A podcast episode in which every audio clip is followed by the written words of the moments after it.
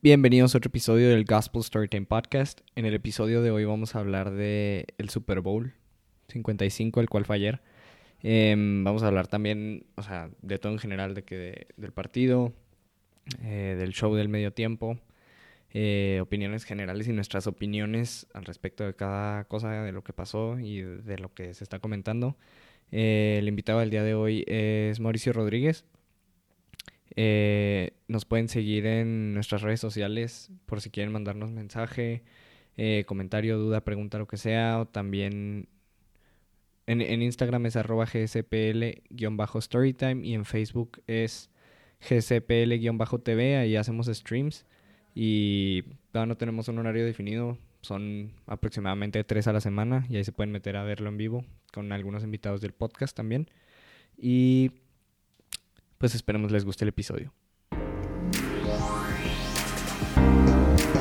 Soy Gustavo Reyes y este es el Gospel Storytime Podcast, donde encuentras las historias que te interesan pero no lo sabías hasta ahora.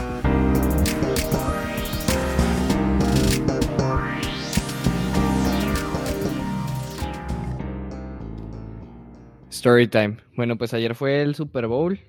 Este, Supongo que la mayoría de los que escuchan lo ha visto, porque si no, ahora sí que, qué mal plan. Sí, bueno, la verdad yo esperaba, esperaba, no sé, no, no me aburrí, pero, pero sí esperaba que fuera un juego muchísimo más reñido. No sé, digo, la neta, mis respetos a la defensiva de Tampa, güey, que se hizo basura. Ah, literal, bueno, uno de los comentarios que he estado recibiendo de, de muchos amigos es de que no mames, güey, de que está comprado el juego. La neta, no voy a decir que está comprado. De los pañuelos que lanzaron, dos se me hicieron dudosos y ya. Y uno que pudieron haber lanzado para Kansas y no lo hicieron, pero no estaba tan obvio. Entonces, y lo dicen de que no, pero son 11 castigos y 100, 121 yardas, un pedo así. Y la neta, yo sí pienso de que al Chile, de esas 121 yardas, igual y 20 no eran, y no le hace cambio a que la defensiva de Tampa traía corriendo a, a Pat Mahomes. O sea, corrió él más, eh, corrió él más intentando quitarse de, de la línea defensiva que, que las yardas que hizo total el equipo de Kansas. Entonces, la verdad, creo que eso se queda muy. O sea, creo que hay gente que no se dio cuenta de eso y nomás está viendo el, el número de 11 pañuelos contra 3 o algo así que quedó. Y, y la verdad que el, equipo de Kansas es un equipo que yo no había visto, güey. O sea, el equipo de Kansas que vi ayer es un equipo que yo no había visto. Andaban como muy desordenados, güey. Como que desde un principio, no sé si te fijaste, güey, que en el segundo cuarto se calentaron en chinga, güey. Y andaban tirando todos los pañuelos de falls personales porque llegaban y empujaban a, a un güey que está en el piso. O. sí. O sea, neta, a mí sí se me hizo desde el principio un juego muy, o sea, que los dos equipos andan de que pegándose a lo tonto nomás para ver quién se calentaba más rápido y lo ganó Tampa ahí porque al principio, de mi familia yo era el único que le iba a Tampa, güey. Y o sea, de que mi mamá, mi hermana y mi papá dijeron de que no, Kansas, el Chile sí, de que mi papá dijo de que Kansas porque, porque Pat Mahomes, y, o sea, toda mi familia es cowboy, pero mi, jefe sí dijo de que no, pues sí, al Chile yo digo que Kansas, me dijo, no me molesta que gane Tampa, pero, pero, pero Kansas se me hace que el mejor equipo y quiero que ganen ellos. Y mi hermana, no, pues Kansas por Pat Mahomes, y mi mamá, sí, Mahomes, y yo de que, bueno, pues no, yo le voy a Tampa al Chile, no, no sé si te acuerdas, güey, cuando grabamos el de cuando se terminó la temporada regular, que yo les dije a ustedes de que al Chile ojalá Brady, o sea, ojalá Brady se lleve el séptimo, si no son los Bills, yo así yo así yo lo pensé, que si no son los Bills Brady o pues ya.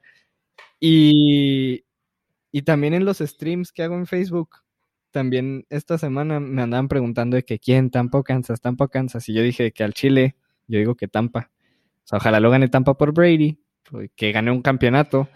Este, fuera de Pats, más que nada eso era lo que yo quería, o sea, que la, o sea, que no se quedara con puros campeonatos en Pats y que pudiera ganar uno fuera de. Y, y digo, la verdad no me molestaría que ganara Kansas. O sea, Pat Mahomes también a mí se me hace un tipazo y ojalá gane más Super Bowls en el futuro. Pero, pero sí, yo sí entré con esa mentalidad. ¿Tú a quién le ibas? Yo le iba a, los Chiefs y la verdad, este, fíjate que estaba en una situación completamente diferente a ti porque yo, era, yo estaba apoyando a Kansas y todos en mi casa estaban apoyando a Tampa Bay porque mi hermano es aficionado a los Patriotas a morir. Entonces, pues como ya sabrás, todos los fans de Nueva Inglaterra estaban apoyando a, Tom Brady, a Gronkowski y todo para que ganen el, el, ganaran el Super Bowl. Lo estaba apoyando pues porque lo traía apostado, porque era mi pronóstico, pero en realidad me encantó también ver a, Tom Brady ganar el séptimo. Siempre he pensado que es el mejor coreback de todos los tiempos y, pues como dices tú, el, el significado, ¿no? De ganar uno sin Bill Belichick, sin tener el, comentario de los haters de muchas veces de Tom Brady de que no, es que Tom Brady es un coreback sistema, es un coreback que lo hizo Bill Belichick, porque sale y gana y además lo hace de esa manera, ¿no? Gana el Super Bowl, el Super Bowl MVP, que muchos se quejaron de eso y yo no sé por qué se quejaron. La verdad es que tuvo tres pases de touchdowns, eh, los, fue muy, muy eficiente en la primera mitad. Y sí hubo buenos, buenos partidos de parte de Devin White, de Lavonte David, los linebackers del equipo de los Bucks, pero ninguno de ellos siento que haya sido tan bueno como para quitarle el MVP del Super Bowl a Tom Brady, hasta por el puro hecho de, ser el coreback. Entonces le iba, le a Kansas, pero me dio mucho gusto que ganara Tom Brady. Y lo, único que, que, sí es que, por ejemplo, mi pronóstico era Kansas. Eh, yo pensaba que Chiefs iba a ganar. Y lo peor es que yo decía, bueno, siempre, siempre que analizo los partidos y todo, siempre intento como que buscar cuál es el riesgo de que esté equivocado y si me equivoco, cómo es que me voy a equivocar. Y lo que yo veía es que si me equivoco y gana Tampa Bay, es porque va a ser un tiroteo y Tampa va a demostrar que también está muy difícil pararlos y frenarlos. Pero no, o sea, yo nunca en mi vida me esperé que los iban a limitar a nueve puntos y que se iba a quedar Chiefs en cero touchdowns, porque sí, dices, está muy, muy lastimada la línea ofensiva del equipo de Kansas y todo, pero también el trabajo que hizo Tampa Bay en defensiva fue espectacular, la verdad. Todos los bloqueos los ganaban, estuvieron dominando las trincheras todo el partido. Y yo siempre le digo a Ricky, por ejemplo, y a, mis amigos y a, seguidores y todo, que en la NFL hay muchas cosas que se pueden ajustar en el fútbol americano, de, un, de una mitad a otra, de un cuarto a otro, de una serie a otra. Hay muchas cosas que puedes ajustar. Pero una de las pocas cosas que no puedes ajustar es que te estén dominando a ese nivel en la línea de golpeo. Y fue lo que hizo Bucaneros y y por eso fue una paliza, la verdad, más que por los castigos, como dices tú, yo estoy completamente de acuerdo en que no, no fue un robo ni nada por el estilo. Entiendo que la gente se altere porque fueron muy seguidos, por ejemplo, muchos castigos a favor de Bucaneros y fue una serie en específico que le rescataron bien, cara, bien, bien caro los, los castigos, pero eran, estaban bien marcados en su mayoría, de acuerdo contigo en que fue uno o dos que no me gustaron, el holding defensivo, y la interferencia de pase defensiva que le marcan a Tyron Matthew, en mi opinión, era un pase inatrapable, pero incluso esas, o sea, estaban cerradas las jugadas, eran controversiales. Sí, yo, el, otro que vi que te digo que se me hace que pudieron haber marcado fue en el que le lanzó un pase Pat Mahomes a. No me acuerdo quién era, creo que era el 13, ¿no? Y no sé cómo se llama. De, de Kansas, güey que lanzó un pase al touchdown hacia la ah, esquina atrás. Pringle, Pringle, sí. Ajá, y que lo jala uno de los defensivos antes de que vaya, o sea, de que cuando va el pase lo jala poquito y luego por eso se cae. Que yo dije que... La que fue una locura, que quién sabe cómo lo lanzó. Uno de los muchos que hizo así Mahomes, sí. No, no, o sea, eh, ridículo la cantidad de pases bien tirados, güey, que tú decías de que este pase se lo van a interceptar. El güey ya de que en el piso así casi casi lanzaba el pase y le pegaban la careta al receptor y tú dices de que no mames, o sea, el que lanzó lanzando el pase. El que lanzó paralelo al suelo, o sea, ese es el que yo dije, o sea, es que cómo es posible que esto sea humanamente posible que va corriendo y que porque sí, ya había tenido varios pases que decías, ¿por qué se lo soltaron después de que hizo esa super jugada? Pero ese que sale corriendo y luego de repente está lanzando el balón completamente acostado, paralelo al suelo, como si fuera un ninja o no sé qué, y que además se lo pone en las manos, o sea, ni siquiera es que lo haya puesto en, eh, la zona, en el área, por ahí o en la esquina, no, no, se lo puso en las manos, si no me equivoco era Daryl Williams, pero no estoy seguro de que haya sido él, y así entre las manos, como dices tú, le pega en la mera careta, pero es que hasta la mera imagen de Mahomes horizontal al suelo es espectacular, no entiendo cómo es que eso sea posible, pero lamentablemente le soltaron varios pases, que no es que por eso hayan perdido, ¿verdad? Pero hubiera estado, hubiera estado muy padre, por ejemplo, que esa jugada fuera un touchdown o un pase completo para que hubiera sido una jugada que se recordara más en la historia. Si, no sé si me explique. Sí, no, no, completamente. También siento que junto con la... Tipo, siento que el mayor factor sí fue eso, la línea defensiva de, de Box. Pero viendo a cómo juega Mahomes, güey, que sabe jugar súper bien aunque lo estén presionando, siento que el otro así factor cañón fue entre la secundaria de Tampa, que muchos pases le bloquearon, y, y los receptores, güey, que no agarraban nada. O sea, hubo dos, güey, hubo dos así, creo que a Travis Kelsey y, y tú dijiste que Williams, pero no sé si era Tariq Hill, güey. O sea, dos pases así. Hubo otra de Tariq Hill que también va, le, le, le pega el balón en las manos, pero tiene el, cuerpo, tiene el cuerpo bastante cruzado, por lo menos. Tiene el cuerpo sí. como muy cruzado que se estaba regresando. Pero sí, Tariq Hill también tuvo esa jugada. Sí, o sea, hubo así varios, varios pases que dices tú de que la traes, o sea, ya te la dejó en las manos, güey. O sea, ya tu trabajo nomás es agarrarlo. Y digo, tampoco es para, para echarle a ellos, güey. Los receptores de Kansas, o sea, la verdad, es un equipo muy, muy bueno, güey, muy explosivo que toda la temporada regular veías partidos que si tú podías decir de que no manches, o sea, juegos de cuarenta y tantos a treinta, así, o sea, que veías a Tyreek Hill con 100, 100, más de 100 yardas, a Travis Kelsey también, o sea, pero, pero siento que ayer no, o sea, no, no andaban todo el equipo en general enfocados, tipo, la defensiva jugó súper bien el primer cuarto, güey. La defensiva sí. paró lo que pudo, pero pues se cansaron, güey. Hasta, hasta esa serie en la que estaban en cuarta oportunidad de gol y que frena el equipo de, de Chiefs, que fue que con las varias corridas del equipo de Bucaneros y que de todas maneras se faja Kansas y frena y quitas ese touchdown del marcador prácticamente. Sí. Y sí andaban, como dices tú, andaban pues medio perdidos y creo yo más que nada, por ejemplo, el error de Kelchi, el error de Hill y todo eso, sí fueron errores que costaron mucho, pero más que nada era la línea ofensiva por completo y, y, llegó un punto en el que algo que yo les decía, y lo decía hoy, por ejemplo, en un programa, que Mahomes estaba muy, muy presionado por lo de la línea, que no les estaban bloqueando bien ni nada, y sabíamos que le iba a faltar Eric Fisher y sabíamos que podía ser la gota que derramara el vaso en la línea ofensiva de Kansas, y creo que lo fue al final de cuentas, sobre todo porque vas contra ese frente defensivo de Tampa Bay, que era uno de los mejores en todo el año, en realidad, esa línea defensiva y no lo pudieron superar, de plano no lo pudieron superar y lo peor de todo es que llegó un punto en el que Mahomes estaba frustrado como nunca lo habíamos visto en su carrera, creo yo, Mahomes llegó un punto en el que incluso estaba viendo fantasmas, que eso ya es pasar a otra, a otra cosa, o sea, ya, ya no es nada más que te estén presionando, es que incluso cuando no te están presionando, estás actuando como si sí lo estuvieran haciendo y te estás moviendo antes de tiempo, estás improvisando antes de tiempo en vez de aprovechar el tiempo que tienes en la bolsa de protección. Y llegó un punto en el que yo siempre he dicho las palizas que son, yo, yo, siempre he dicho que las palizas son compuestas en la NFL, o sea, llega un punto en el partido en el que ya sabías que no iban a poder remontar, incluso siendo los Chiefs de Kansas City, que es un equipo que ha remontado muchísimo en los últimos años y pues el, el año pasado que ganaron el Super Bowl lo hicieron a punta de remontadas hasta en el mismo Super Bowl. Sí, no, pues el partido de Tejanos del año pasado que iban abajo como no sé si eran 20 puntos o algo así Era de que en 20 el algo. primero, ajá, en el primero o segundo cuarto contra Deshaun Watson y lo remontaron bien fácil, al final terminaron ganando por más de 10. Y, Y, el Super Bowl contra San Francisco y todo. ajá, no, te lo juro, yo por eso más que nada, cuando estaba el partido, y se fue a la mitad, así, la mitad iban de que 15 abajo, de que 21-6. Sí. Te lo juro que al, al medio tiempo yo sí dije, esta, este pedo lo, lo está súper remontable para los Chiefs. Así Por- pensé, o sea. Porque aparte recibía, porque aparte recibía, re- recibía Chiefs el balón en la segunda mitad y decías, puede regresar y puede ponerlo a una posición en menos que nada y, y hay tiro, pero...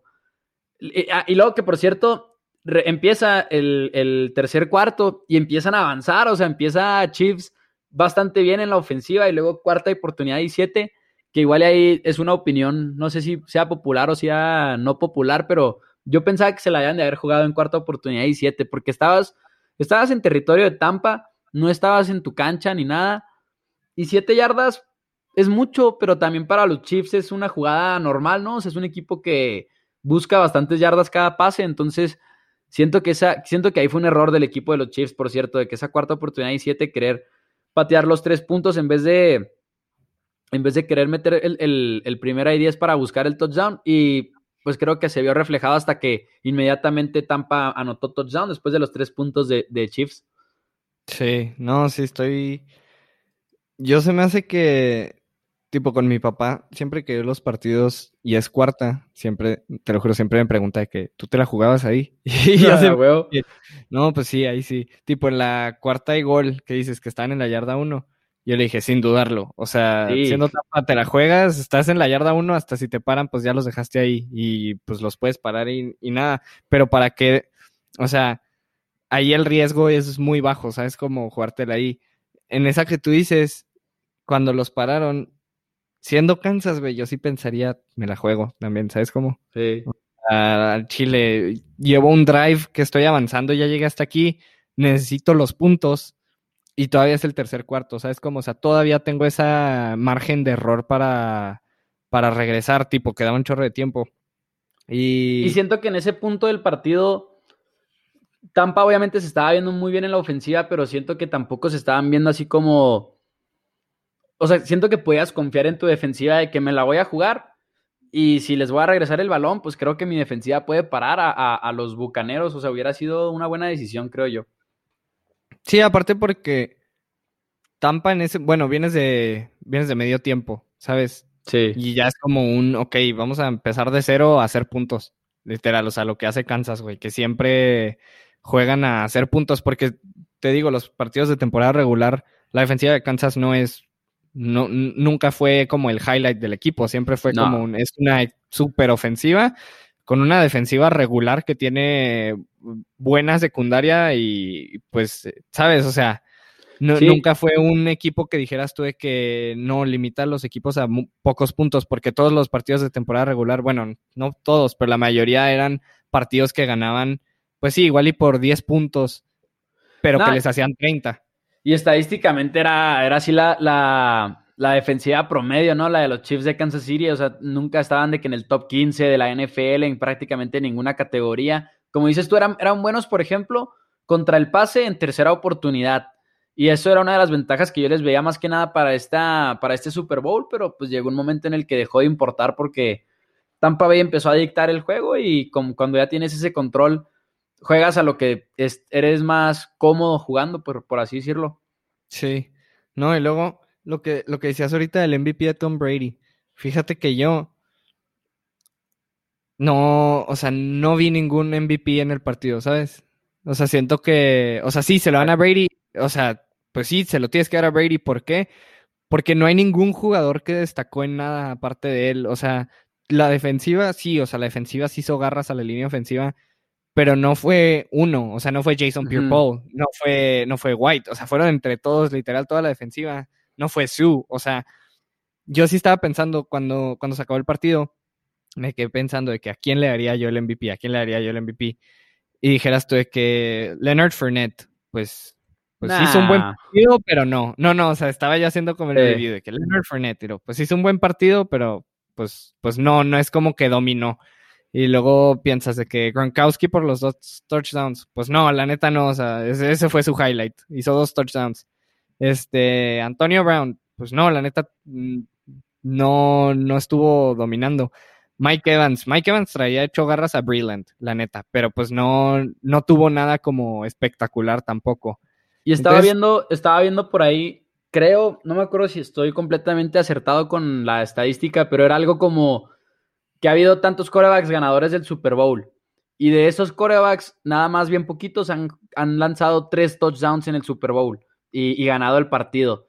Todos los que caen en esa categoría, de los que lanzaron tres touchdowns por lo menos y ganaron, terminaron siendo el MVP del Super Bowl y es por algo, o sea, como dices tú, si no hubo alguien que tuviera un partidazo, por ejemplo, yo siempre he puesto tonterías, güey, así de que en el Super Bowl le ha puesto al color del Gatorade, le ha puesto al a over, over under del himno de Estados Unidos, cuánto va a durar, al volado, le ha puesto a todo. Y siempre meto apuestas del MVP de un defensivo, por si, por ejemplo, ahora metí a Tyron Matthew de los Chiefs, porque es el Sí. jugador que tiene el potencial de que ah, tuvo dos intercepciones y que ya por eso le vas a dar el MVP, pero no hubo nada así en este partido, entonces completamente de acuerdo que tenía que ser para Brady. No, y luego lo que dijiste del Gatorade, güey. Yo aposté esa con mi hermana. Ajá. literal. Le- digo de que quieres apostar de qué color va a salir. Y luego me dijo de que ok. Y le dije, el año pasado fue naranja. Nomás es el dato. Y me dijo de que ok. Y yo le dije de que yo quiero que sea rojo. Si es rojo, gano yo. Y me dijo, ok, yo digo que azul. Ah, se fue con el azul ella. Sí, güey. Y yo, te lo juro, yo cuando dijo azul, yo dije, ni de pedo va a ser azul. O sea, ¿quién toma azul? Y, pagaba, y, pagaba, un chorro. Eh, era de los menos probables. Era. Creo que el más probable era el rojo, creo, güey. El, el, más probable era el naranja, más 100, pagaba. De que por cada 100 pesos te pagaban 100. Sí. Y luego creo que el azul te pagaba como más 600, que por cada 100 te pagan 600 pesos, güey. Entonces, la neta sí era una super oportunidad. El, rojo era, creo que el segundo favorito. Sí, creo que era el segundo favorito porque aparte, no me acuerdo bien cómo me había explicado un amigo, güey. De que todo indica el rojo, me decía él, de que todo indica el rojo, güey. De que los sí, ya lo analicé, güey, ya lo analicé. pero me dice que los dos equipos son rojos. No, pero sí me sacó varias cosas. O sea, me, hizo una lista de cosas, güey, te lo juro. Que en el momento dijiste, no mames, a huevo va a ser rojo. Pero eso me lo dijo hace como una semana, güey. Y yo de que. Sí, sí, sí. Ah, no mames, sí es cierto. O sea, rojo, rojo, rojo, rojo. Así todo lo que me decía, rojo. Sí, casi, casi me decía de que. ¿Te acuerdas de rojo, nuestro compa, güey? Es rojo, güey. y en el, momento todo te sonó muy bonito y dijiste, ok, definitivamente va a ser rojo. sí, güey. Yo fíjate, todos los años, todos los años apuesto el color del Gatorade y nada más le he pegado una vez en mi vida y fue el año pasado cuando los Chiefs, que fue naranja. Sí. yo, yo fue la primera vez, o sea, yo siempre he sabido que se hace hasta de eso, güey. Pero yo fue la primera vez que sí fue que, ah, el chile a este también. Y luego no lo pasaron. No, güey, nomás, nomás se ve porque sale en la pantalla grande. O sea, porque está la toma de que. está la toma de que están pasando de que por todo el estadio la toma. Y luego de repente en la pantalla grande del estadio ves que le tiran así el, el, azul. Y te lo juro que ni mi mamá ni mi, papá lo vieron. Yo fue de que, puta madre. yo, no lo vi, yo no lo vi, güey. Y luego me puse a tuitear de que no lo pasaron. Y luego muchos me decían, no, sí lo pasaron, fue rojo. Y luego de repente alguien más, no, sí, fue naranja. Y yo así de que no, pues no le creo a nadie hasta que lo vean una foto. Y ya después me mandaron la foto de, de Bruce Arians bañado en el, en el Gatorade azul. Es, que, es que no lo pasaron de que la, la, toma bien, te digo, o sea, nomás pasan una toma como del estadio y mientras está pasando la toma del estadio en el Jumbo se ve sale. O sea, nomás ves de que le echan así azul y se ve de que como unos dos segundos, así una nada se ve. Y, lo, y, luego ya cambian la toma y ya está empapado, ¿no? Bruce Irons, pero ya no sé el color, creo. No, yo ni vi la siguiente toma, yo me levanté del sillón y me fui. Haciendo corajes ya, güey. Sí. Y yo sí decía, este es mi año rojo. Pero, pero no. Oye, otra cosa que salió súper controversial. A ver, el show de medio tiempo. Mi, mi view del show del medio tiempo es este. Mi view es The Weeknd, después de ver esto, güey, no se me hace que sea un artista para ir a ver un concierto si, si quieres hypearte y si quieres andar de que... O sea, tipo, el, show estaría bien si hubiera sido un video, así, porque las tomas están de que cinemáticas y luego cuando se mete de que al... Al, pasillo, e, eso todo muy chido. Ajá, y luego cuando...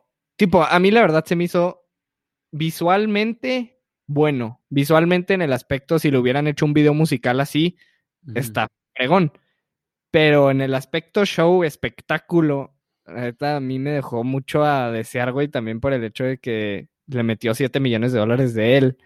Que yo diría de que al Chile, para que le metas tanto dinero y salga algo así. porque yo también te lo juro, te lo juro, y pregúntale a mi familia, güey. Yo estaba de que, que salga Rosalía, que salga Rosalía. Tipo, yo sí quería de verdad que saliera Rosalía, güey, en la de Blinding Lights, o que saliera de que Kendrick Lamar en la de. Es que estuvo muy raro que no tuviera invitado. Estuvo muy raro que no tuviera invitado y luego no tuvo tampoco ni siquiera cambio de vestuario. O sea, estuvo súper. Fíjate que empezó. Yo, ah, yo sí estaba bien emocionado por el show de medio tiempo. La verdad, sí me gusta mucho de Weekend. Sí, yo y también. Luego, y luego empezó y empezó me encantó la entrada, o sea, me encantó todo de que lo del carro y luego me encantó cómo se empieza a abrir y luego los monos que salían ahí haciendo la coreografía. La, verdad, yo estaba bien emocionado al principio porque dije que no, así empezó con todo, la verdad sí promete. Y, y luego como que fue bajando, ¿no? O sea, como que no llegaba a un clímax muy fuerte, pero sí siento que igual y es porque no es tanto showman, o sea, como que es más el concierto y la voz y todo, pero no es, por ejemplo, un, que igual y aquí va a estar controversial, pero por ejemplo, Justin Timberlake, a mí me encantó el de Timberlake, a pesar de que estuvo sencillo en producción, o sea, como baila Timberlake, güey, como mueve el bastón del micrófono, todo eso me gusta mucho y me entretiene mucho, güey, como que con este no, no hubo tanto de eso, pero sí me gustó, la verdad, el de The Weeknd. Ándale, estoy de acuerdo contigo en todo lo que dijiste, güey. Cuando empezó, te lo juro, cuando empezó me dio vibes como del de Michael Jackson, güey. Cuando empieza hasta arriba. Es, Y- es- es que sí, güey.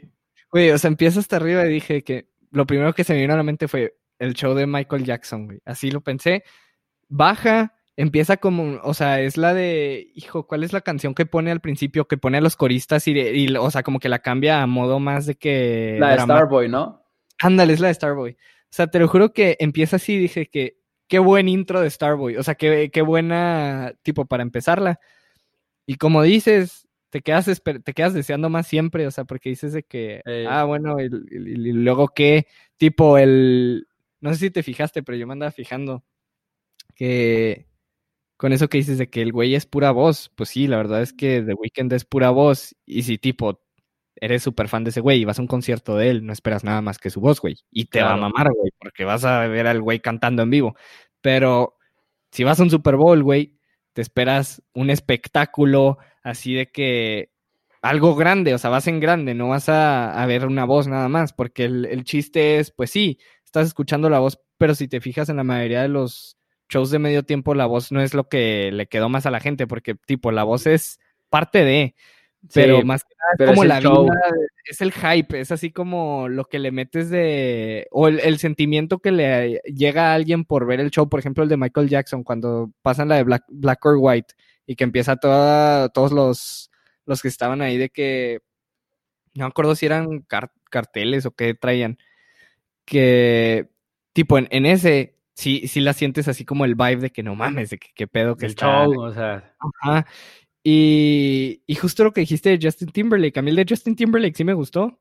A mí me encantó ese, güey. y yo sí, o sea, este tipo me gustó. El de, el de The Weeknd, ¿sabes qué también pensé?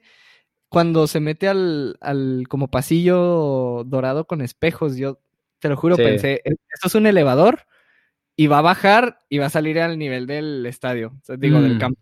Y luego ahí van a hacer otro rollo. Que siento Pero- que fue después de esa parte cuando estuvo nada más ahí en el escenario cantando, cuando fue como que haz algo, güey. O sea, no sé. Sí, sí, te lo juro. Y no, y aparte, cu- cuando se mete y hace todo eso, visualmente se fregón, güey. Pero dices tú, ¿de qué te sirve meterte a un lugar donde ya nadie te está viendo, nomás para que te vea la cámara y que todos los que están ahí se queden así esperando así de que a ver en el este estadio, ajá. Entonces, tipo eso, se me queda como, pues sí, al chile este no fue un show, fue un video musical que se armó y pues, o sea, Si pudieras armar uno, ¿cuál armarías, güey? yo creo que... Tú sí tienes uno así definido. Sí, güey, es que ayer estábamos platicando de eso en mi casa. Yo haría uno con Rihanna y de invitado Eminem y Drake, así, güey. Está bien pesado, Ah. Drake no iría, güey. Drake no iría. Drake no iría, güey, pero mínimo Eminem y que cantaran la de Love the Way You Lie estaría increíble, güey. Estaría, estaría acá. es que yo soy fan de Eminem, la neta. Ah, yo ahorita en la comida dije uno. Ya, ya me acordé. ¿Cuál? A ver. Esto te va a sonar bien ridículo, ¿eh? No, échele, güey. El, el show que yo me armaría, y ahí te va. Más que por el artista, es por el, como el, como te digo, la vibra que puede traer. Este, yo me armaría uno. No, pues no te voy a decir todos los artistas porque son un chingo con los que hace features este güey. Pero es Pitbull, güey. Yo haría uno con Mm. Pitbull, donde pones a Pitbull, pero cada canción pones otro güey con él. ¿Sabes cómo? Ok. Tipo, pones a Pitbull con Cristina Aguilera, pones a Pitbull con Chris Brown, pones a Pitbull, así, o sea, todas las canciones viejitas que tiene él, así que son canciones que antes eran canciones de, de fiesta y así, las pones todas, de que Pitbull con, creo que es Britney Spears, la de Timber, o no me acuerdo, bueno, pone- o sea, así, ¿sabes cómo? O sea, pones Sí, de pero que... que... sean puros fits, o sea, que sean puros con invitadas todas las rolas. Sí, sí, o igual y no con, con invitados todas, güey. Pero Pitbull, siento que ese güey sí es show. ¿Sabes cómo? Sí. Pitbull, Pitbull sí es un güey que te va a hypear, tipo. Y definitivamente Tam- no es vos. Ah, exacto. Mr. 305, Mr. Worldwide, dale. pero ya te traen 20 cabrones a cantar con él. sí. Porque, tipo, me puse a pensar ayer en la noche y estaba pensando de que al Chile, si te pones a pensar en un show así, espectáculo grande, piensas un chorro en los mundiales de fútbol.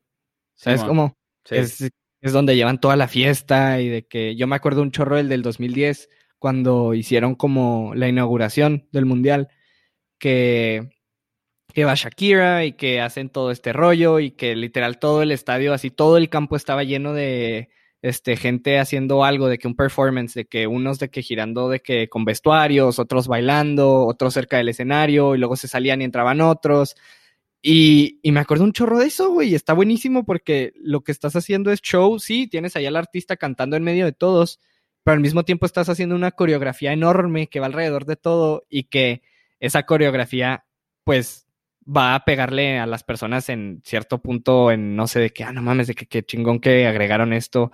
Tipo, lo que te digo de Pitbull, siento que ahorita aplicaría muy cañón porque sería más que nada la nostalgia que sentiría la gente al escuchar esas canciones, que son canciones que yo, yo creo que sí podría decir, güey, que, que aplican en, en una fiesta y que si ahorita te pones a pensar como o sea, las fiestas de antes siempre era, tenía que haber algo de Pitbull, güey. Tenía que haber algo de Pitbull porque era como, no sé, una vibra así súper feliz, súper de que te movía un chorro igual y ni siquiera estabas poniéndole atención a Pitbull, pero hasta los beats eran buenísimos y era de que, no manches, esto sí movería a la gente, ¿sabes cómo? Sí estaría bueno, güey, la neta es buena idea. No, no, como que cuando dijiste Pitbull no lo, no, no me latió mucho, pero ya así como con toda la idea sí estaría bien. Será... Sí, o sea, Netes, mira, ahí te digo qué canciones serían. Porque yo tengo una playlist, güey, que son así canciones viejitas de que entre el 2008 y 2014 máximo, yo creo de ser las, de, las de Espacio Junior, güey. Literal, güey. No, no, o sea, tipo, pues, o sea, canciones de Pitbull, puedes meterla de Hotel Room, puedes meterla de, este, Green Light, güey. Uh, este, claro, güey. Puedes meterla de Everybody Fucks, Have Some Fun. sí. DJ Got Us Falling in Love. Feel This Moment. Fireball. Lady, que esa es con Austin Mahomie, esa está buenísima. Time of Our Lives, güey. O sea. Está buena. Son puras canciones que las escuchas y por la de mm, yeah. O sea, todas las canciones son canciones que escuchas y te hacen sentir algo adentro así que no mames, qué chingón. Y tipo, porque el año pasado fue J-Lo, Shakira, Jennifer López y J Balvin. Que me encantó, güey, por cierto. A mí también. Me a mí también güey. Les dije la comida ahorita de que al Chile el del año pasado estuvo mejor. Ah, sí. O sea, el de The Weeknd, lo único que me gustó fue que escuché canciones que hace rato no escuchaba, porque ya hace rato no escucho de The Weeknd, güey. Y pues me gustó eso, de que me estaba acordando de que en prepa yo escuchaba todas esas canciones y me las sé.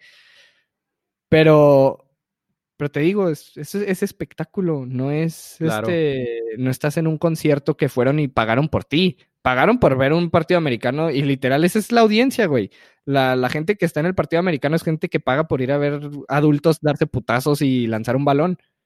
O sea, si lo piensas así súper cavernícolamente. Sí, no, porque eh, si no sería muy caro para ir a un concierto, o sea, por, por lo que cuestan los boletos del Super Bowl. Exacto, güey. Entonces, tipo, yo, por ejemplo, mi artista favorito es Khalid, pero yo sé que Khalid no es un güey que sería bueno en un, en un medio tiempo, güey. ¿Por qué? Porque Khalid es pura voz. Y Khalid, o sea, es... Ayer en un debate, güey, aquí en mi casa, alguien lo sugirió, güey. No me acuerdo quién, pero alguien dijo Khalid, güey. A mí, güey, es mi artista favorito. Ya he ido a un concierto de él, me mamó. Pero también porque la gente que está en ese concierto va en la misma, está en la misma página que tú, güey. Va como claro, de, va como con ganas de buenas vibras y de estar tranquilos y cantando todos la misma canción y traer así todo el rollo. Y siento que para, para que en un Super Bowl puedas lograr eso, güey, tienes que ser un artista muy, muy cabrón. Tipo Michael Jackson, para que la gente con una canción calmada se ponga como en el mismo papel y todos de que entren en la misma sintonía, ¿sabes cómo? Sí, y que al final de cuentas ya te metes también a la cuestión de que pues no va a haber uno como Michael Jackson porque de entrada no hay un artista como Michael Jackson y probablemente ya con todas las redes sociales y todavía no nos va a tocar a nosotros un Elvis, un Michael Jackson, o sea, los Beatles, ya no nos va a tocar ese pedo, güey. Exacto. O sea, ya son, o sea, ahorita dices que a quién llegarás al Super Bowl y son tantos los artistas en los que piensas que dices que al Chile, o sea, yo no, me explico, yo no me explico, por cierto, güey, cómo nunca hicieron uno con Justin Bieber. Digo que todo lo puedes hacer, pero no entiendo cómo nunca sucedió algo con Justin Bieber, güey. Y siento que estaría muy bueno, güey, con Justin. siento que estaría muy bueno, sí, cierto, güey. Estaría poderoso, güey, uno con iría, la neta. Iría hasta el Jaden Smith, güey. never say never. sí, güey. No, no, como te digo, güey, los mundiales siempre se llevan en las mejores canciones y originales y los mejores shows, pienso yo, porque hasta en el mismo mundial siento que agarran esa mentalidad de vamos a darle al mundo algo que el mundo quiera, ¿sabes? O sea, hicieron una canción con, con este Will Smith, un artista rusa, este, hijo, casi creo que hay un latino ahí, güey. No, me acuerdo. Y luego hacen una canción de Jason Derulo para Coca-Cola, güey. Y, o sea, todas las canciones de los mundiales que piensas, güey, son canciones que dices tú de que al Chile, o sea, son buenas canciones. Y, y, los performances también se la llevan. Y siento que el Super Bowl últimamente, sí siento que persona que dicen que va al Super Bowl, lo overhypean y siempre termina resultando de que, ah, no mames, pues estuvo X, güey, no era lo que me esperaba. Yo, yo siento que como nueve de cada diez Super Bowls la gente se decepciona, güey, con el concierto. Sí. Yo creo que el más aceptado que me ha tocado así recientemente es el de J-Lo y, y Felada, güey. Siento que es como que el del que menos gente se ha quejado. Sí. Últimamente. No, y, nunca vas a. Nunca vas a darle en el clavo a todos, güey. O sea, siempre va a haber alguien que va a decir de que, ah, no me gustó que hicieran esto. Ah, me hubiera gustado que hubieran hecho esto otro. Pero de los recientes, güey, yo, pues para mí también, yo no me quejo nada del año, pasado, güey. O sea, ahora sí que el del año pasado sí me gustó. El de Bruno Mars se me hizo bueno, no ah, tan el de Bruno Mars estuvo bueno, ese sí me gustó. Pero, pero sí me gustó. El de. El de J-Lo está, está bueno, güey. ¿Qué otro? Pues sí, o sea, esos son de los que me... El de Justin Timberlake me gustó, no te voy a decir que estuvo genial, pero lo disfruté, ¿sabes cómo? A mí me gustó mucho, pero es que también soy muy fan también de Justin Timberlake, güey. Entonces también estoy ahí medio biased. Pero sí me gustó un chorro, es de mis favoritos, yo creo, güey. Sí, no, no, mi favorito es Michael Jackson y se me hace que después del de él, el del ah, año pasado. Y luego el año Bruno pasado Mars. Estuvo... Así, así, los pondría yo. Michael Jackson, J-Lo y Shakira, Bruno Mars. No, pero pues la temporada ya se terminó. Hora de volver a a ver ahora los, este, el draft combine y luego ponerse a ver todo lo del draft. Y ahora no va a haber combine, que es lo peor, porque... No, pues por la pandemia lo cancelaron y todo, y es lo peor porque como en cada mes tiene lo suyo, ¿no? Febrero tiene el combine, luego marzo es la agencia libre, en mayo, eh, pues abril ya llega el, el, el draft de la NFL, güey, y luego ya después del draft es como la sequía, sequía, pero Ahora ni siquiera tenemos el combine, güey. En febrero lo cancelaron por, por la pandemia y van a tener sus, sus Pro Days, que es cuando hacen lo mismo que en el combine, pero en sus escuelas.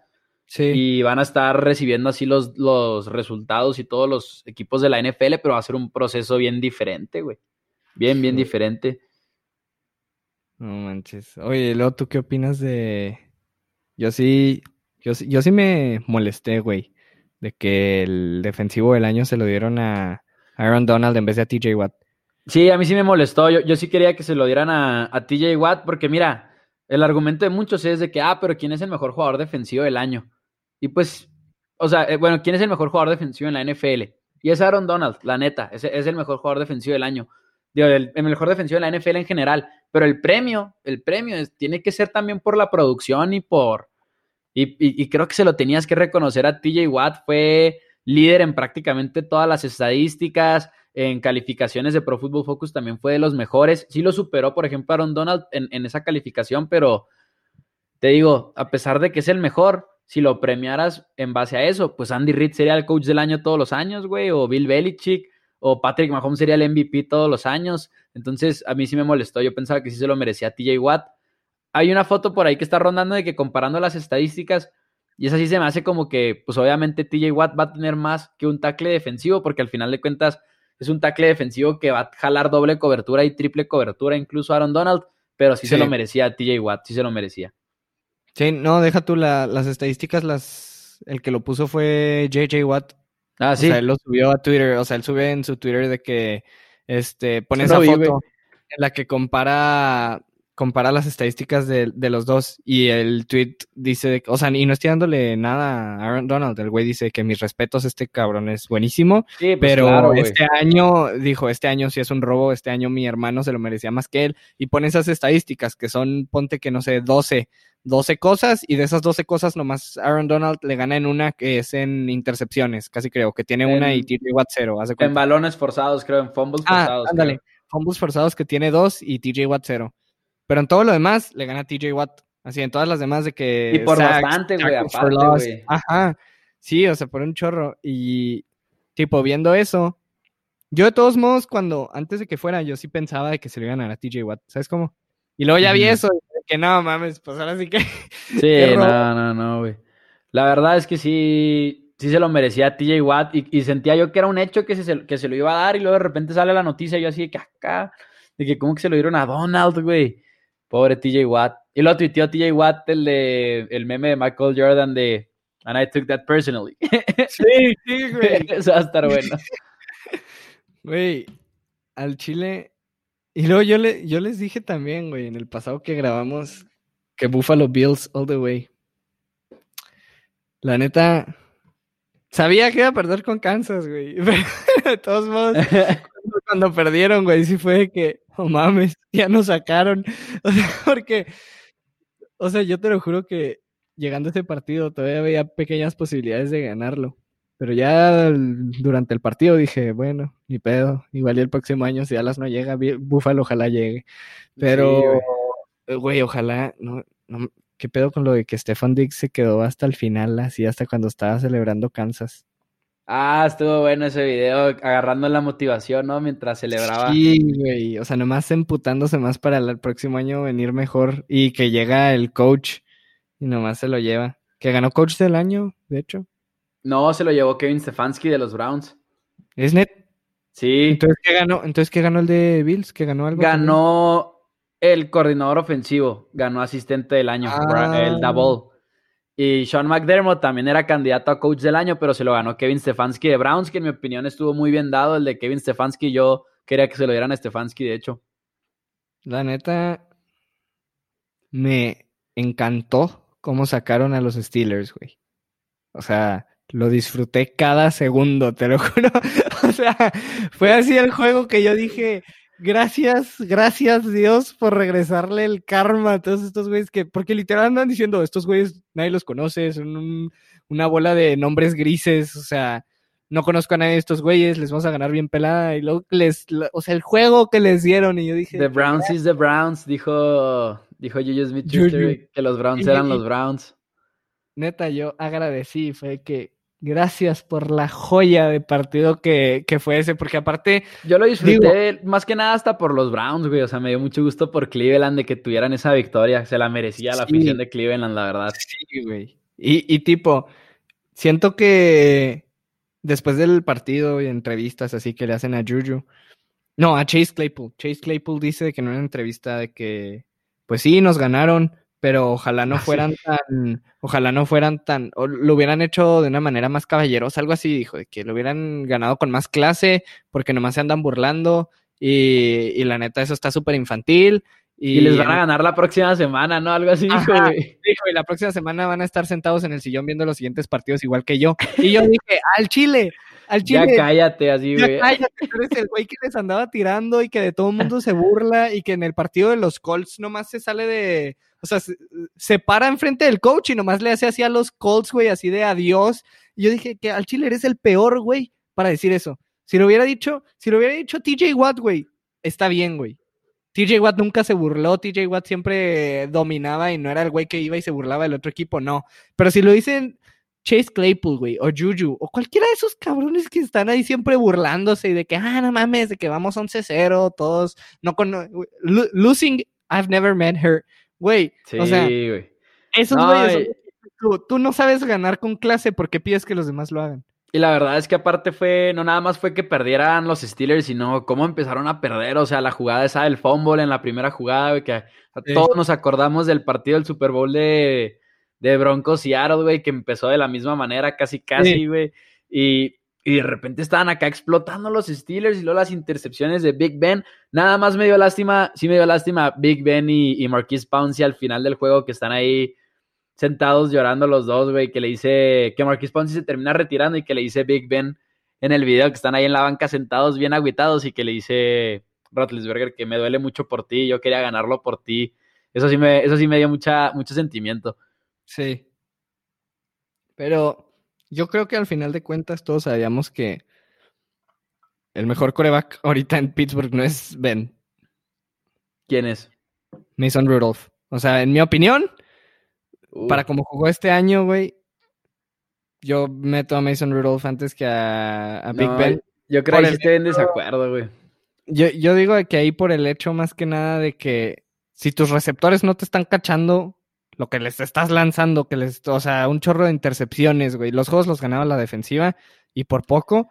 Y yo creo que si ya vas 11-0, ponte a probar, güey, con el otro güey, porque si vas 11-0, pero ganándolos así de difícil, güey, contra equipos, entre comillas, así de fáciles, yo creo que sí ya deberías de, igual y, no sé, los últimos 3, 4 juegos probarlos con el otro coreback, que el único juego que jugó Mason Rudolph lo jugó Yo sí- muy bien. Yo siento que ahí, por ejemplo, el problema es que estoy de acuerdo en que Big Ben no está jugando tan bien y que Big Ben igual está teniendo una temporada más promedio de lo que parecía o incluso abajo del promedio. Pero el problema es que Mason Rudolph tampoco te ha demostrado nada en su carrera y, eso sería mi preocupación. Si fuera, por ejemplo, un Jalen Hurts en Filadelfia, que terminaron banqueando a Carson Wentz y metieron a Hurts, pero siento que Steelers no tiene eso y la neta no, no le confío a Mason Rudolph yo, güey. Yo tuve un juego, güey. El juego, o sea, y lo ganaron de que... El- eh, contra, Bra- contra Browns, ¿no? Que casi, que casi le ganan a Browns. No, no, no, no, no, creo que lo ganó. O bueno, no sé, hubo un juego que Mason Rudolph jugó esta temporada, güey, que lo jugó muy bien él. O sea que el juego no lo perdieron por el coreback, o sea, el juego lo Sí. perdieron por el, por el- por el equipo en general. Y, y tipo, viendo a cómo estaba jugando Ben, güey, que estaba lanzando dos intercepciones por partidos en algunos partidos, yo ya mejor digo de que al Chile, o sea, sí, fue muy bueno, igual y todavía es muy bueno, pero ¿por qué no le doy la oportunidad a este güey? Igual y a probar un partido o dos, porque sí siento que Ben, aunque, o sea, sin quitarle nada, güey, ese güey es una leyenda ahí en Pittsburgh. Y, pero sí siento que ahorita ya no es para nada lo que era. O sea, para nada. No, no, no, no lo es. Y, dice que va a regresar en el 2021 y, y a ver cómo le va porque, porque va a estar difícil la próxima temporada para los Steelers. Igual y este año era como el año en el que más talento tenían y que podían dar una sorpresa y pues ahorita ya estás igual y del otro lado, güey. Igual y se va Juju Smith-Schuster, parece ser que se va a ir por lo menos él. Que Sigues teniendo piezas, pero se va Marquis Pouncey también, o sea, va a ser un año diferente para Pittsburgh. Sí. No, la neta sí, la neta sí me. El Super Bowl, como dije, no me aburrió, pero me hubiera gustado otra cosa. O sea, sí me quedé muy Un sorprendido. juego cerrado, güey. Eh, es que no, no, no fue Mahomes Brady, no se sintió como Mahomes Brady. Se sintió como Mahomes línea defensiva. Sí, güey. Y la Sí, línea sí, defensiva fue, arrasó. fue- fue una lástima que Chiefs no pudiera hacer nada. La neta, qué, qué, qué bueno por Brady, güey. Me da gusto. Te lo Sí. juro que hasta este año Brady nunca me había caído tan bien como me cayó este año. O sea, siempre antes, pero más que nada era mi odio a los fans de Pats, güey, que son bandwagons que nomás dicen de que, ah, yo soy fan de Pats, pero que les dices, ah, ¿cuántos juegos ves al año? Y lo de que, ah, pues, El Eh, Super Bowl. Bowl, y unos dos, tres juegos que ahí agarro de repente y es de que, güey, al Chile no conoces nada ni de tu equipo, de seguro me sé más nombres de tus jugadores yo que tú. Y es que aparte Brady este año fue como el underdog y creo que también por eso muchos se hicieron fans de él, o sea, fue como, ya no soy el favorito con los Pats, ya no soy el favorito de la conferencia americana ni nada, o sea, ya ahora soy el underdog, güey, que nadie, tuve que jugar tres juegos de visita en los playoffs, entonces también siento que- que ganó muchos fans, güey, este año. No, deja tú, güey. O sea, ni siquiera pasó de líder divisional. ¿No? Es como, o sea, pasó De de los equipos que, que dices tú de que, ah, pues esos son los otros que pasaron. Y tú te esperas que, o sea, todo el mundo se esperaba que Aaron Rodgers llegara al Super Bowl. O sea, Sí. todo el mundo se esperaba o eso o que Drew Brees, güey. Y a los dos lo sacó él. Yo me fui en la ronda divisional, me fui Santos, güey, contra Bucaneros. Y luego en la conferencia me fui Packers, güey. Y en el Super Bowl me fui Chiefs. Y me hicieron así, mira. Todos los, todos los playoffs, güey, los bucaneros, ni modo. No, sí, la neta sí me. Muy bien merecido. Cañón. Y luego, última cosa antes de las recomendaciones. Vi un video antes del partido, antes del Super Bowl, que era Tony Romo hablando, explicando que este partido era el partido más importante para la carrera de Mahomes, viéndolo desde el punto de vista Mahomes-Brady. Y, y, aquí es donde Mahomes puede probar que ya es mejor y ya es su liga, haz de cuenta. Y yo en lo personal no, no estoy muy de acuerdo. Bueno, a, antes del partido estaba medio de acuerdo y decía que bueno, o sea, si, si son los tiros así de que buenos, pues sí, ahora sí es a ver quién prueba a ser mejor que ahorita, la verdad. Ahorita este Brady no es mejor que Mahomes, ahorita. O sea, Mahomes ahorita es el mejor coreback de la liga indiscutiblemente. Brady, claro. O sea, Brady de la historia, pero, por, pero ahorita Brady ya tiene 43, 4. 43. Sí, entonces, indiscutiblemente ahorita Mahomes es mejor, pero de todos modos, era lo que decían el argumento de, es que es como el LeBron Jordan, que nunca hubo. Es como ese partido donde el, el, que parece que va a ser el siguiente mejor de la historia está jugando contra el actual. Y siento que posiblemente esperemos Brady, si se queda jugando, llega el próximo año, llegue Mahomes, gane Mahomes y se retire Brady. Eso es lo que es lo es mi única petición que sería, tengo yo. Sería un, un, un, final de cuento de hadas, ¿no? Y, y no, yo estoy de acuerdo en que no no significa tanto como, como decían en ese video, como muchos aficionados han dicho, la verdad es que fue muy especial verlos a los dos jugar en el Super Bowl, pero siento que no puedes llegar a ningún tipo de conclusión acerca de sus carreras eh, por un partido nada más, ¿no? Sobre partido. todo, sobre todo en un partido en el que, pues claramente Mahomes, por ejemplo, estaba siendo víctima de la línea ofensiva bien, bien marcadamente. Entonces dices, no, no, no me puedo ir con esa conclusión. Pero lo que sí es que siete anillos, dices, Mahomes puede tener una muy, muy buena carrera, pero no va a ganar siete anillos, güey. No va a ganar siete anillos en su carrera, Patrick Mahomes. Porque es, es que sea hasta las circunstancias, güey, en las que está Tom Brady, la longevidad. Por ejemplo, el otro día estaba platicando con mi hermano. Andy Reid tiene como sesenta y tantos años. Andy Reid no le va a durar 20 años a Patrick Mahomes. No le va a durar 20 años. No, exacto. Y, y tipo, con lo que dices de no puedes definirlo tan así de fácil de, ah, este güey ganó el partido, es mejor que el otro. Sí, ¿no? Era lo que estaba platicando con Ricky el otro día. El caso de Eli Manning. Eli Manning no es mejor que Brady, y eso que le ganó dos Super Bowls. Eli Manning es un coreback promedio. Ejemplo perfecto, güey. Ejemplo es perfecto. Es un coreback promedio que siempre fue líder de intercepciones, como sus últimas tres temporadas de la liga fue líder de intercepciones en la liga. Era un coreback X, güey pero que en esos dos Super Bowls los ganó, pero no por eso vas a decir que Eli Manning es mejor que Brady. ¿Fue mejor que Brady en esos dos partidos? Posiblemente. Pero en sí, no, nunca vas a poder ni compararlo, güey. Si no puedes comparar a Eli Manning con otros corebacks, güey, ¿cómo lo vas a comparar con Brady? Sí, no, no, completamente de acuerdo, güey, con eso. Pero pues, pues sí, ni modo. Ganó Brady, ojalá el próximo año lo gane Mahomes y, y no se vea tan triste. Ojalá el próximo año lo gane Dak Prescott. Ah, ojalá, güey, la neta. Ojalá lo firmen le... primero que nada, güey. Sí, ¿viste lo del video de hype que no salió? Ah, sí, sí se me hizo bien. O sea, se me hizo que dices, güey, o sea, ¿cómo no lo pones? O sea, aunque no lo hayas, aunque no lo hayas excluido adrede, ¿cómo para empezar no buscas evitar excluirlo? O sea, dices de que, güey, tiene que salir Dak porque sé que está la situación sensible y todo. Y no, publicaron el video de emoción para la temporada y no lo, y no lo pusieron en el video. Qué solo, malditas innecesario, güey. Solo espero, solo espero que no cometan un error los vaqueros y lo dejen ir. Sí, güey. Por favor, la, no lo hagan. La verdad es que sí. Y ya que gane un Super Bowl o algo para que le calle el hocico a los que dicen, ah, apenas gana un Super Bowl. Entonces sí, ya, o sea, eso sí, eso sí, eso sí, eso sí me molesta. Pero pues, a ver, vamos a darle a las recomendaciones. ¿Tú ya traes una o me aviento la mía? Se me ocurrió una ahorita que ayer estaba platicando con un amigo que me dijo que quería empezar a leer. A mí me gusta mucho leer. Me gusta muchísimo leer, es de mis hobbies favoritos. Y me decía, pero es que no sé con qué empezar, güey. Y a todo el mundo que me dice eso le recomiendo el mismo libro, güey. Entonces se los voy a recomendar por si alguien quiere empezar a leer. I Am the Messenger, se llama el libro, de Marcus Zusak. El autor es el mismo del de La ladrona de libros, que le hicieron película y que se hizo bien famosa esa película y todo. Y estaba bien sencillo y la verdad está increíblemente entretenido, güey. Yo cuando lo leí por primera vez, lo leí como en dos días y es el único libro que de repente lo vuelvo a agarrar para leer una que otra escena. Está muy, muy bueno, se lo recomiendo. I Am the Messenger se llama y es como una historia de un güey que empieza a recibir cartas de, y empieza a ayudar a personas, o sea, que le empiezan a poner direcciones de que vea esta dirección, vea esta dirección, y se va topando como que con varias mini aventuras, por así decirlo. Y neta, es un librazo de calidad. Va, Yo voy a recomendar aquí con la temática de Storytime. Hay un.